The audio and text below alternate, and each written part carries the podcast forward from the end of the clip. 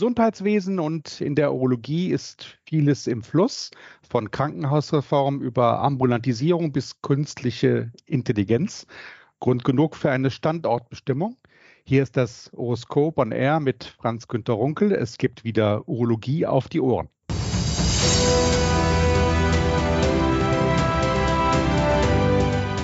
Im Herbst gab es in Marburg ein wissenschaftliches Symposium mit dem Titel Der viel versprach. Urologie zwischen Realität und Utopie.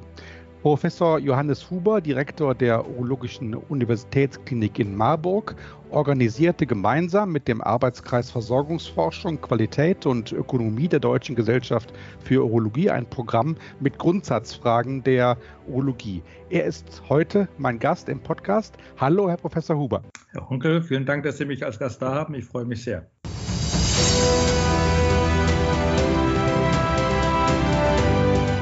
Zum Start vielleicht eine ganz einfache Frage. Wie kamen Sie eigentlich auf die Idee zum Symposium und was war so das Ziel dieser Veranstaltung? Ja, die, die Idee hatte ich eigentlich schon lange in Richtung Versorgungsforschung und zu den Grundfragen der urologischen Gesundheitspolitik eine Veranstaltung zu machen, auch wirklich den Fokus mal breit zu setzen und verschiedene Aspekte, die für unsere Versorgung in der, im Alltag relevant sind, zusammenzuführen. Und dann hat sich das eigentlich sehr, sehr gut getroffen, dass ich mit dem Neubeginn in Marburg natürlich auch viel darüber nachgedacht habe, wie so die nächsten Jahrzehnte sich entwickeln werden und was man gestalten und schaffen kann. Und insofern hat sich das sehr, sehr gut gefügt, diese diese Veranstaltungsidee, die ich mit dem Arbeitskreis schon länger vorhatte, auch als meinen akademischen Einstand zu gestalten. Deswegen waren auch viele lokale und regionale Partner aus dem Marburger Bereich mit im Programm, aber natürlich auch urologische Freunde, Weggefährten und meine akademischen Lehrer, sodass das eigentlich für mich einerseits eine Herzensangelegenheit und eine, eine schöne, schöner Beginn war hier in Marburg, auch die, die Klinik für Urologie in Marburg ähm, nach außen zu präsentieren und gleichzeitig aber auch den Raum geboten hat, mal zusammenzuführen, was aktueller Stand ist in der Urologie, sowohl konservativ als auch operativ, was Möglichkeiten sind, aktuelle Probleme vielleicht zu überwinden und wo wir eigentlich hinwollen in den nächsten Jahrzehnten. Und insofern kam hier kamen im Prinzip zwei gute Grundlinien zusammen und es war ein ganz, ganz toller, toller Tag, tolle Veranstaltung. Und für alle, die nach unserem Gespräch immer noch Lust haben, mehr zu sehen und zu hören, das Ganze ist ja auch bei YouTube online verfügbar. Ich bin mir auch sicher, Sie haben den Link entsprechend sichtbar gemacht, sodass auch einzelne Vorträge oder die ganze Veranstaltung frei anzusehen und anzuhören sind.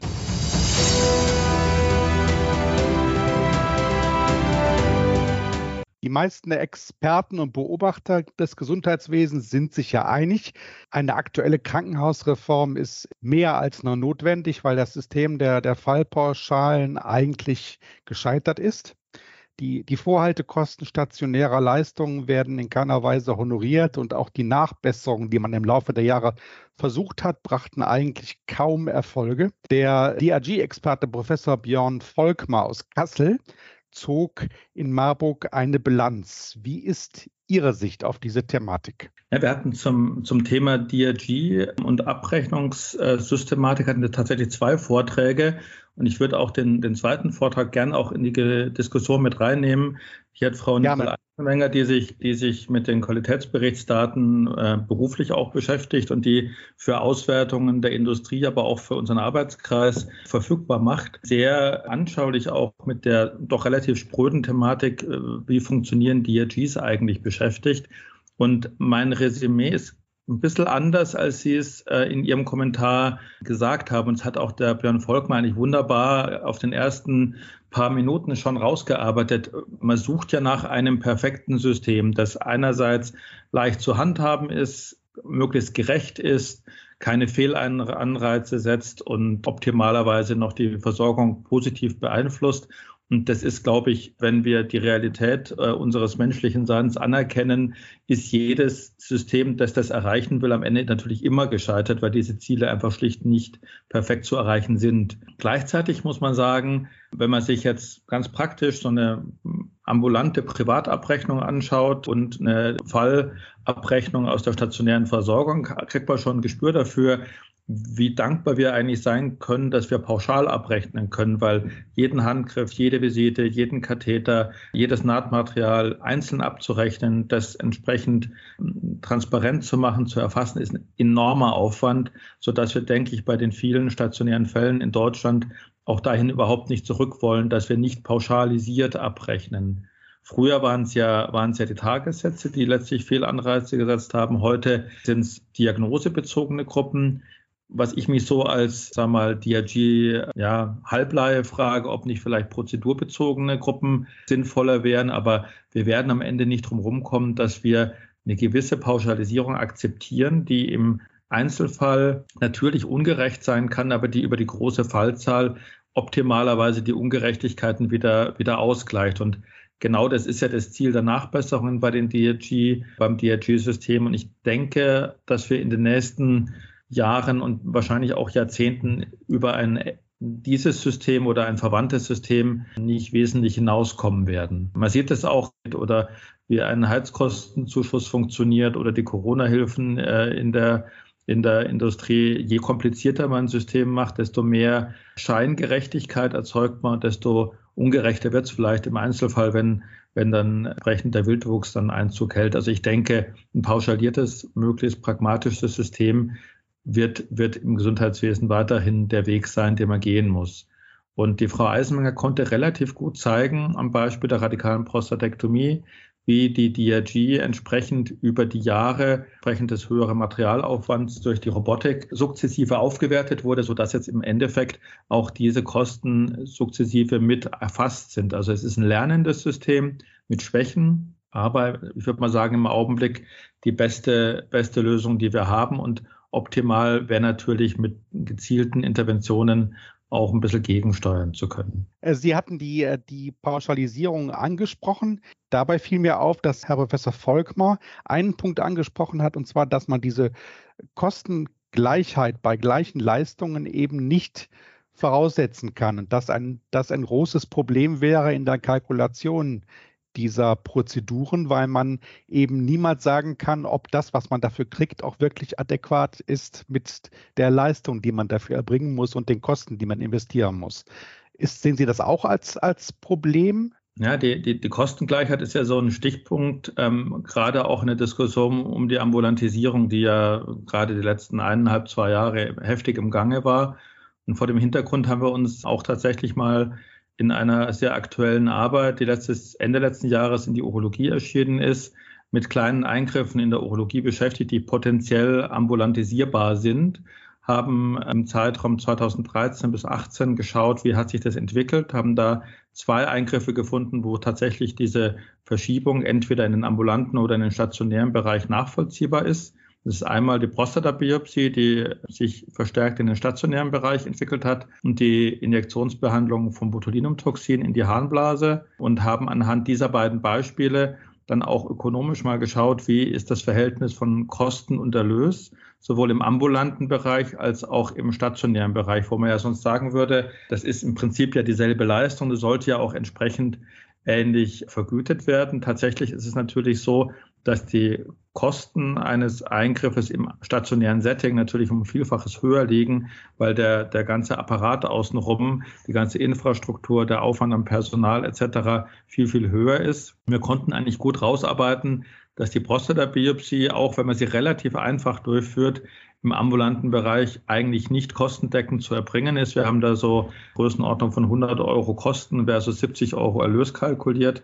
Während wenn man einen stationären Zweitagesfall bewilligt bekäme, was in der Realität überhaupt, glaube ich, fast nirgends mehr der Fall ist, hätte man eine, eine, eine austrägliche Situation und bei einem Tag Verweildauer ungefähr gerade die Kosten abgedeckt. Also das ist zum Beispiel ein Eingriff, der ja für uns Urologinnen und Urologen extrem wichtig und häufig ist und der in der Komplexität in den letzten Jahren extrem zugenommen hat, gerade Stichwort MRT-Fusionsbiopsie, der im Augenblick weder ambulant noch stationär wirklich kostendeckend erbringbar ist. Und bei der Botulinumtoxin-Injektion, das will ich auch ein bisschen kürzer fassen, ist es tatsächlich so, dass durch die Aufnahme in den EBM die Erbringung ambulant jetzt auch kostendeckend möglich ist. Und da hat man auch dann letztlich fast als unmittelbare Folge dann auch eine Verschiebung dieses Eingriffs in den ambulanten Sektor gesehen. Also man sieht einerseits, die Steuerwirkung der Vergütungssituation und andererseits, dass wir als sag mal, Berufsgruppe auch unbedingt schauen müssen, dass die Leistungen, die wir auf einem hohen Niveau erbringen, auch entsprechend vergütet werden in Zukunft.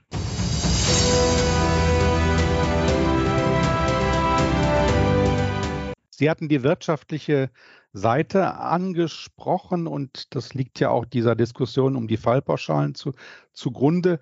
All das trifft natürlich in besonderem Maße, denke ich, für die Universitätsmedizin zu, weil diese Form der Versorgung natürlich mit relativ hohen Kosten auch verbunden ist. Ein prominenter Referent in Marburg war Dr. Gunther Weiß. Er ist Vorsitzender der Geschäftsführung der Universitätsklinikum Gießen-Marburg GmbH und Vorstandsmitglied auch der Rhön-Klinikum AG. Welche Zukunft hat die Universitätsmedizin aus Ihrer Sicht und vielleicht auch vor dem Lichte der Statements von Dr. Weiß? Ich, ich denke, so als gesellschaftliche Gesamtaufgabe kann man nur postulieren, dass die Universitätsmedizin in Deutschland eine hervorragende Zukunft haben muss, weil nicht nur die klinische Versorgung letztlich hier dem höchsten Niveau vorhanden sein muss, sondern halt auch Forschung und Lehre und letztlich auch die Erprobung und Entwicklung neuer Versorgungskonzepte an den Universitätskliniken in Deutschland hängt. Das heißt, in unser aller Gemeinschaftsinteresse müssen wir dafür sorgen, dass diese Leuchtturmfunktion, die unsere Universitätsstandorte haben sollen und haben müssen, auch gesellschaftlich getragen werden.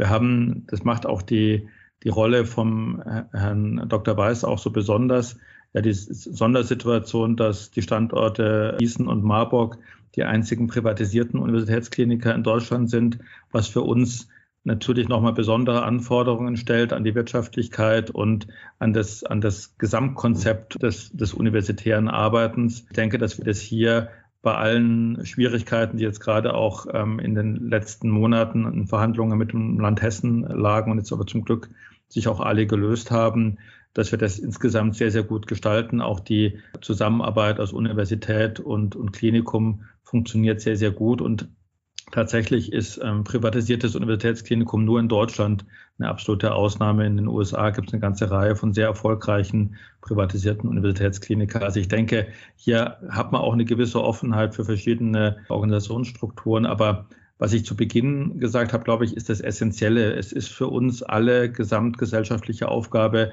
dass die Universitätskliniken auf einem hohen Niveau arbeiten können, die Ärzte und Chefärzte der Versorgungskrankenhäuser ausbilden und hervorbringen können und eben halt auch durch wissenschaftliche und Lehrbeteiligung den, den Auftrag erfüllen können. Also ich denke, aus dieser Notwendigkeit wird sich auch immer die Finanzierung finden und, und fortsetzen.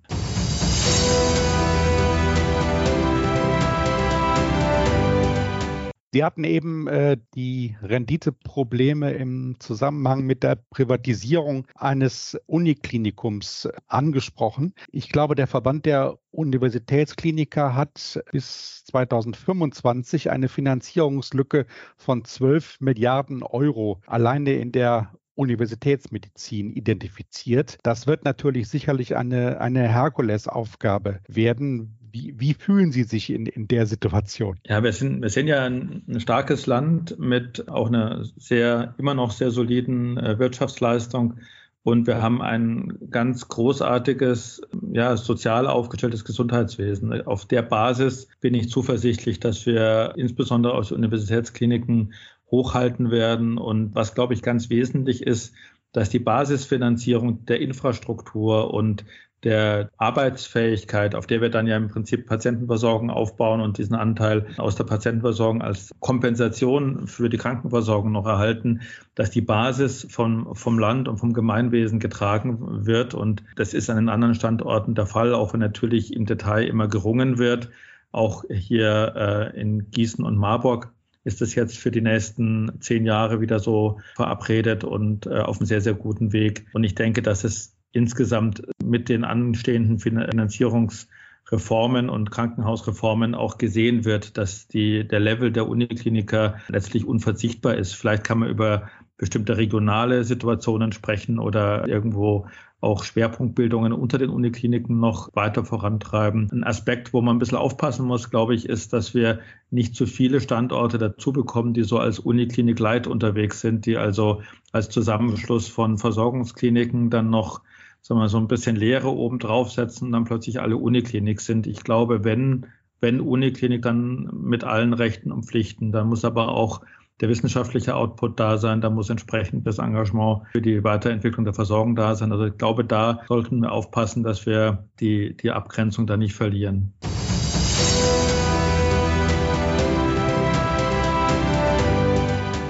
Sie hatten eben angesprochen, dass viele Reformbestrebungen da sind, um die Struktur zu verändern. Ein Aspekt dabei ist ja, dass sehr viele Eingriffe zukünftig ambulant erfolgen sollen. Da gibt es ja ein Gutachten zu, ziemlich großflächige Ausweitung der ambulanten möglichen Eingriffe wird da festgesetzt. Tagesstationäre Pauschalen sollen jetzt auch kommen. Also das alles geht ja so ein bisschen in die gleiche Richtung, halt eben diesen stationären Anteil so ein bisschen zurückzudrängen und mehr ambulant zu machen. Professor Maurice Stefan Michel, der DGU-Generalsekretär, war ja auch bei Ihnen zu Gast in Marburg und er hat auf ein Qualitätsproblem bei der Ambulantisierung operativer Eingriffe hingewiesen und gesagt, also man könnte jetzt lange nicht alles ob, äh, ambulant machen, was heute als ambulant im Gespräch ist. Ist das auch Ihre Sorge bei dieser Diskussion? Ja, es wäre sicher vollkommen verfehlt, jetzt alle Eingriffe aus dem AOP-Katalog zu nehmen und zu sagen, 100 Prozent dieser Eingriffe müssen per se ambulant angeboten werden. Wir haben ja kleine Eingriffe an sehr, sehr kranken oder gebrechlichen Patienten mit zum Teil erheblichem Komorbiditätsprofil. Ich glaube, das greift ganz, ganz viel zu kurz, sich jetzt nur auf bestimmte OPS-Prozedurencodes zu fokussieren und gleichzeitig sind die offiziellen Ausnahmetatbestände so gravierend äh, gefasst, dass die fast kein was kein urologischer Patient erfüllt. Also ich glaube, da muss man deutlich mehr Flexibilität reinbringen und gleichzeitig aber aufpassen, dass man nicht bei jedem Fall dann plötzlich in einer, in einer Streitkultur landet, wo man jetzt begründen muss, warum man diesen Fall stationär oder ambulant gemacht hat. Das war das, was ich eingangs meinte. Wenn wir uns ein schein, scheinbar gerechtes, aber hochkompliziertes System machen, dann wird es am Ende durch die tatsächliche Umsetzung viel ungerechter als ein etwas ungerechtes, äh, aber pauschales und äh, am Ende vielleicht sich ausgleichendes System. Was, glaube ich, ganz wichtig ist, und das vergessen wir immer bei diesen Schnellschüssen der Reformen und Ad-hoc-Änderungen, wir brauchen ja einen Vorlauf von vielleicht fünf Jahren, bis wir Strukturen aufgebaut haben, um diese ganzen ambulanten Eingriffe entsprechend abzudecken. Wir brauchen ja ambulante OP-Zentren, Tagesklinikappazität. Das hat bauliche Voraussetzungen, Gerätevoraussetzungen, hat Human Resources Voraussetzungen. Wir brauchen Pflegepersonal entsprechend. Die kann man ja nicht eins zu eins teilen oder umwidmen aus dem stationären Bereich. Ich glaube, man braucht jetzt in den nächsten zwei Jahren Planungssicherheit, ähm, wie sich das Ganze entwickeln soll. Und dann braucht man eine vernünftige Übergangsphase, in der man entsprechende Strukturen aufbauen kann, umstrukturieren. Und das wird auch regional sehr unterschiedlich gelöst werden, je nachdem, welche, welche Ressourcen zur Verfügung stehen, welche Player entsprechend vorhanden sind und welchen Anteil übernehmen. Ich glaube, das ist sehr viel zu kurz gedacht, eine einfachen Vorgabe dann plötzlich, weiß ich nicht, 20 Prozent der stationären Fälle einen ambulanten Sektor zu switchen. Aber der Weg an sich, den Aufwand so gering wie nötig zu machen und ähm, viel wie möglich auch ambulant zu erbringen, ist richtig. Und die Qualität, die der Stefan Michel angesprochen hat, ist natürlich ein ganz entscheidender Faktor. Wir sind ja leider nicht mal in der stationären Versorgung im Augenblick fähig, die Ergebnisqualität als Teil der Vergütungskriterien mitzuerfassen, was ja extrem wichtig und auch, auch anständig wäre. Noch viel weiter entfernt sind wir natürlich von einem entsprechenden Qualitätsmanagement auf ambulanter Ebene. Also ich denke, das sind auch Dinge, die man mitdenken muss, wenn man diesen Strukturwandel einleitet und eben halt auch gewisse Qualitätserfordernisse definiert, die gewährleistet sein müssen. Weil bei allem dürfen wir ja nicht vergessen, dass wir eine möglichst gute Versorgung für unsere Patienten möchten. Und da muss man natürlich die Ergebnisqualität und den Patienten auch zuvorderst im Blick behalten.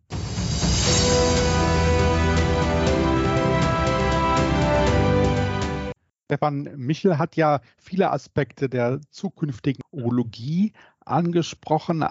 Einer war eine personelle Strukturveränderung. Früher war es ja so, dass die großen Urologen halt eben alles konnten und wirklich eine, eine, eine ganz breite Palette von Eingriffen und Behandlungen beherrschten. Heute geht das ja eher so, dass, der, dass man auf Department-Lösungen abzielt und auf jeden Fall aber auf Spezialisierung. Wie ist das aus, aus Ihrer Sicht? Stirbt der, der Alleskönner in der Urologie allmählich aus? Würde ja, würde ja jetzt ketzerisch fragen, ob es denn Alleskönner in der Urologie jemals gab, aber unabhängig von diesem Aspekt ist es natürlich ganz klar, unser Fach hat eine ungeheure Breite und eine starke Ausdifferenzierung erfahren.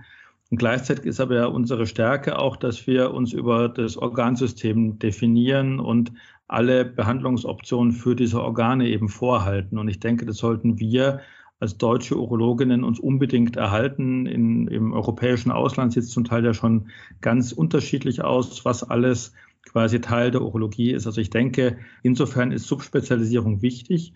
Allerdings denke ich, Sie haben ja angesprochen, die Großen in der Urologie. Ich, ich denke, dass Ordinarien und Chefärzte weiterhin vielleicht ist nicht alles Könner sein müssen, aber so alles Überblicker zumindest. Also die müssen ein Gefühl haben für verschiedene Krankheitsbilder. Ich finde es zum Beispiel nicht gut, wenn ein Leiter einer Klinik sich jetzt nur mit einem Krankheitsbild beschäftigen würde. Ich sage jetzt mal Prostatakarzinom und sonst nichts. Ähm, Wäre, glaube ich, langfristig aus verschiedenen Aspekten schwierig. Einerseits kann man die Klinik nicht so entwickeln, weil man einfach das Verständnis auch für die anderen Bereiche nicht so hat. Andererseits sind wir in einer sehr dynamischen auch Personalsituation und wir sind ja alle bestrebt, unsere Mitarbeiter zu entwickeln und zu fördern, was dann zwangsläufig dazu führt, dass wir diese Mitarbeiter irgendwann auch verlieren in gute Positionen und andere Wirkungsstätte. Und ähm, wenn dann plötzlich der Subspezialisierte für die Nierentalresektion weg ist und der Ordinarius das selber nicht, nicht äh, im Repertoire hat, fehlt natürlich dieses entscheidende Rückfallnetz, dass man sowas mit abdeckt und entsprechend halt auch ausbilden kann. Also ich merke das auch jetzt nach dem Wechsel an eine neue Klinik. Ich bin jetzt bewusst dabei, einzelne Eingriffe jetzt an meine Oberärzte zu übergeben und zu teachen und, und entsprechend dann, wenn das auf, einer, auf einem guten Niveau ist, dann mich natürlich auch mehr zurückzuziehen wieder in bestimmten Bereichen. Aber Nichtsdestotrotz ist es für mich essentiell, dass ich die Nierentransplantation beherrsche, dass ich robotisch und offen alle Standardeingriffe beherrsche und die natürlich auch weitergeben kann und beibringen kann. Genauso ist es für mich essentiell, dass ich medikamentöse Tumortherapie beherrsche und weiß, was der aktuelle Stand in der Systemtherapie ist. Also ich denke, eine gewisse, einen gewissen Generalismus werden wir zumindest auf der Leitungsebene weiterhin brauchen. Und das ist natürlich, wird immer anspruchsvoller, je je differenzierter das Feld wird. Aber ich denke, dieses Bestreben vom gesamten Fach Ahnung zu haben und vor allem praktisches Können im operativen Fach sollten wir nicht aufgeben, nur weil es, weil es anspruchsvoller wird. Also der Alleskönner geht vielleicht, aber der Generalist muss doch ein Stück weit bleiben in der Urologie, wenn ich es richtig verstehe. So kann man es vielleicht zusammenfassen, ja.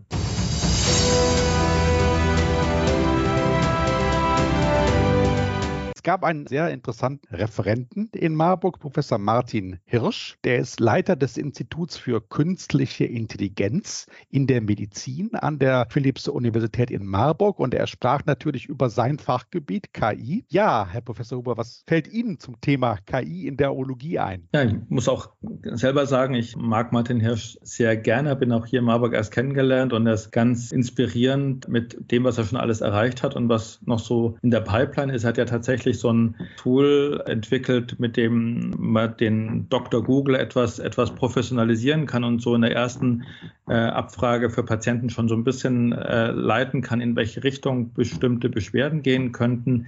Er hat auch in seinem Vortrag eine sehr, sehr gute Übersicht gezeigt, was in der Urologie an KI-Themen beforscht wird. Ähm, das geht überwiegend in Richtung Bildgebung, Prostatakarzinom. Und das war auch so seine Zusammenfassung. Da würde ich mich jetzt auch, nachdem er der, der Fachmann für die KI ist, auch entsprechend seinem Urteil anschließen, das mir auch plausibel erscheint, dass er sagt, bei bestimmten hochspezialisierten Aufgaben, wie zum Beispiel aus dem Bereich der Dermatologie, Melanomerkennung. Wenn man an vielen Beispielen trainiert ist als KI-System, dann kann die KI möglicherweise solche Spezialtasks irgendwann besser lösen als ein erfahrener Arzt. Mustererkennung gibt es in der Urologie ja zum Beispiel bei der Bewertung von Bildgebungsbefunden, zum Beispiel äh, MRT der Prostata. Da ist so auch von der Publikationslage auch, glaube ich, im Augenblick das realistischste Einsatzszenario dass KI uns als Urologinnen und Urologen in wesentlichen Anteilen ersetzt, halte ich in den nächsten 10 bis 15 Jahren nicht für ein realistisches Szenario. Nichtsdestotrotz denke ich, dass man von digitalen Mitteln und digitalen Anwendungen viel profitieren kann, auch zeitnah.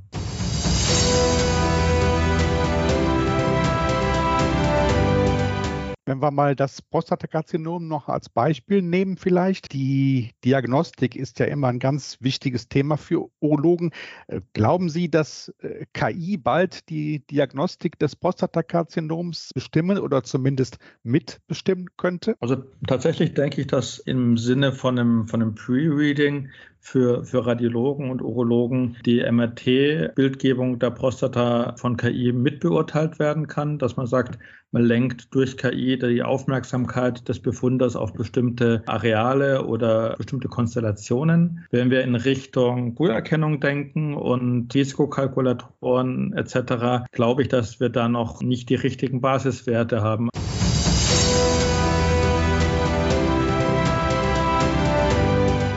Professor Hendrik Borgmann aus Brandenburg war ja ebenfalls in Marburg zu Gast. Der hat sich mit digitalen Anwendungen in der Urologie beschäftigt und dabei die Potenz-App von Kranus Edera als Beispiel mal vorgeführt.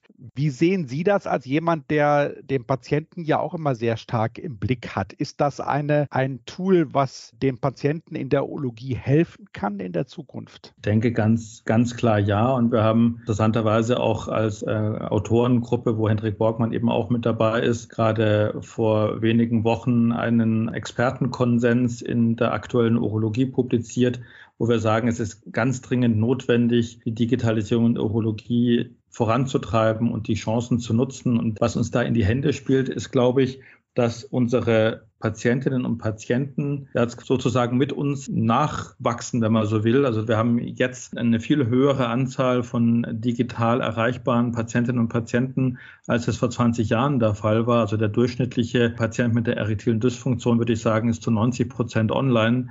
Das heißt, diese Patientengruppe ist erreichbar für digitale Anwendungen. Und das weiß jeder von sich selber und aus dem eigenen Erfahrungsschatz, das Verändern von Gewohnheiten und Ritualen im Alltag gehört mit zu dem Allerschwierigsten für uns Menschen. Und wenn man da einen digitalen Begleiter hat, der einem dabei hilft und wenn es auch nur einen gewissen Anteil der Patienten erreicht, ist ein Medium, das wir unbedingt einsetzen sollten, um unseren Patienten auch zu helfen. Wo man ein bisschen aufpassen muss, ist, dass wahrscheinlich nicht jede, jede Art von erektiler Dysfunktion gleichermaßen für diese DIGA geeignet ist, weil zum Beispiel die doch ja häufige erektile Dysfunktion nach einer radikalen Prostatektomie nach meinem Dafürhalten kaum ansprechen wird auf Lebensstiländerungen, sondern es ist eher für ein anderes Patientenkollektiv geeignet. Aber ganz klar, ja, ich bin ganz sicher, dass DIGAs unseren Alltag verbessern werden und den Alltag für die Patienten verbessern werden. Und da muss man auch mal wirklich mal eine Lanze für Deutschland brechen. Aktuell sind wir das einzige Land auf der Welt, wo einem gemeinschaftlich finanzierten Gesundheitswesen digitale Gesundheitsanwendungen finanziert werden und verfügbar sind. Und das ist, glaube ich, endlich mal einer von den mutigen Schritten, die wir einfach öfter bräuchten und konsequenter bräuchten.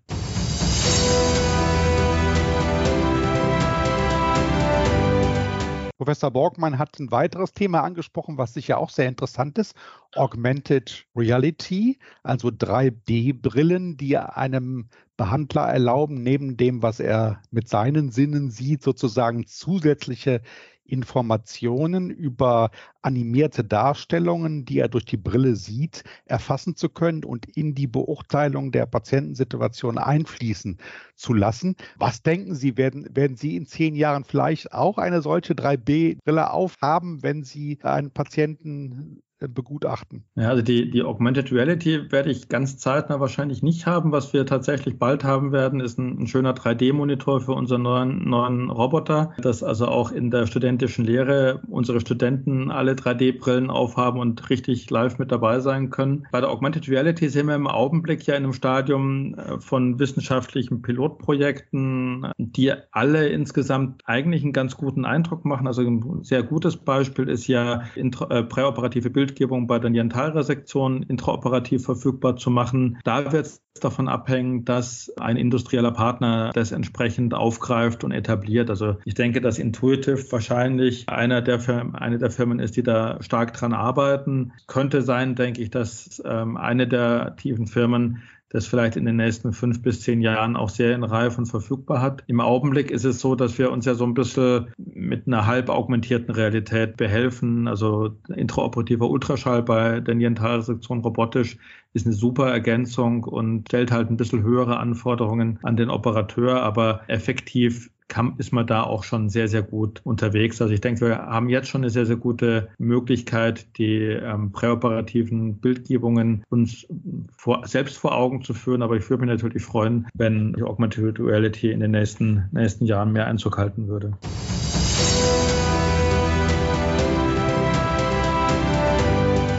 Ja, wir haben gesehen, die Zukunft wird spannend, auch und gerade in der Urologie. In Show Notes äh, werden wir den Link zu dem wirklich spannenden Symposium in Marburg äh, dokumentieren und auch die Literatur, die Johannes Huber heute angesprochen hat, wird dort mit Links nochmal verfügbar sein zum Nachlesen. Äh, seien Sie herzlich eingeladen, das auch äh, zu nutzen. Johannes Huber hat uns heute im Horoskop ein Stück weit mit auf den Weg in die Zukunft ge genommen. Vielen Dank dafür und tschüss nach Marburg. Vielen Dank, bis bald.